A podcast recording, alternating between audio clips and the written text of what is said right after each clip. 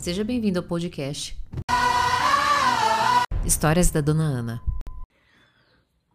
Você tomou banho hoje e escovou os dentes? Essa não é uma pergunta boba para quem sofre com depressão e o estado deprimido de transtorno de personalidade. E, inclusive, se você acredita que não é acometido por isso, fica aqui que você vai se surpreender, porque sim, você também sofre do que? Da cegueira emocional, que faz exatamente isso que uma pessoa em estado deprimido ou depressivo, né, simplesmente não tome banho ou não escove os dentes. Uma moça chegou para mim no setting terapêutico exatamente nessa circunstância. Inclusive, na verdade, ela nem abriu os olhos para o processo terapêutico por conta dessa circunstância, porque não estava dormindo bem, enfim. Nós fizemos alguns ajustes, né? É, claro, em nível psiquiátrico, porque precisa de um tratamento multidisciplinar, e em processos psicológicos, né? Primeira coisa, nós precisávamos trazer essa cegueira emocional muito provocada, porque pela anedonia. O que é anedonia? É a perda pelo prazer pelas pequenas coisas com as quais ela não fazia mais. Claro que ela não fazia, ela né? não estava nem mais escovando os dentes nem tomando banho. Bom, feito alguns ajustes, principalmente o processo psicológico, onde ela estava totalmente tomada pela sua criança ferida, né? E aquele adulto não tinha mais poder de decisão naquela circunstância ela, a gente começou a trabalhar essa cegueira emocional. Ela falou assim, dona Ana, eu tenho a sensação de que o tempo não passa. Eu estou extremamente chateada, apática, raivosa com a minha realidade. Só que daí o tempo, o dia simplesmente, quando eu vejo, ele passou e eu não fiz nada. Inclusive, não tomei banho e não escovei os dentes. Acontece isso com você. Você passa o dia, né, vendo apenas o defeito das pessoas, né, as criticando, olhando e não esquece de todas as outras coisas boas que ela faz.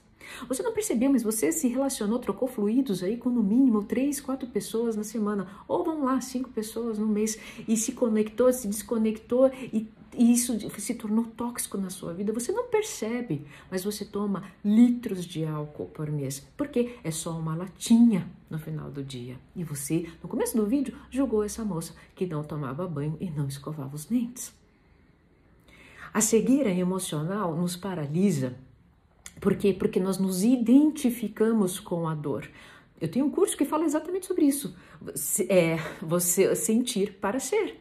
Só que se você fica muito tempo identificado com essa dor, passa a não olhar mais as pequenas coisas, né? Não contempla uma flor, o cheirinho de um café, a anedonia chega.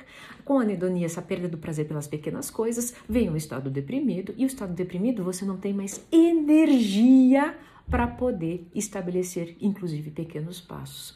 E nesses pequenos passos, você se torna o quê? E você vai perdendo totalmente a noção. Cego emocional. Queria fazer esse vídeo para chegar exatamente aqui. Existe solução, dona Ana? Existe. Na verdade, são várias coisinhas que devem ser feitas, mas eu quero deixar duas aqui para vocês. Primeira coisa, estado de presença. E eu vou puxar a sardinha para o estado presente do amor. Esteja presente em amor, não é tipo, ah, eu vou ser passivo. Não. É aceite a circunstância, aceite que você está vivendo essa cegueira emocional.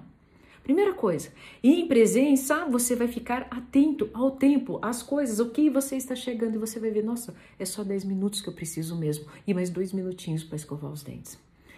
E o terceiro, o segundo passo é, desculpa, se identifique, não se, aliás, não se identifique com esse corpo de dor. Ok, é, aceite que está doendo, mas se acolha, entenda que existe um adulto que está aí que pode cuidar de você.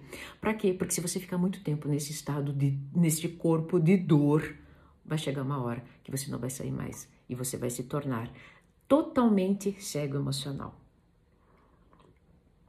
Se esse vídeo fez sentido para você, você quer voltar a ver, estar presente, né? E não se identificar mais com esse corpo de dor, coloca hashtag eu acolho nos comentários.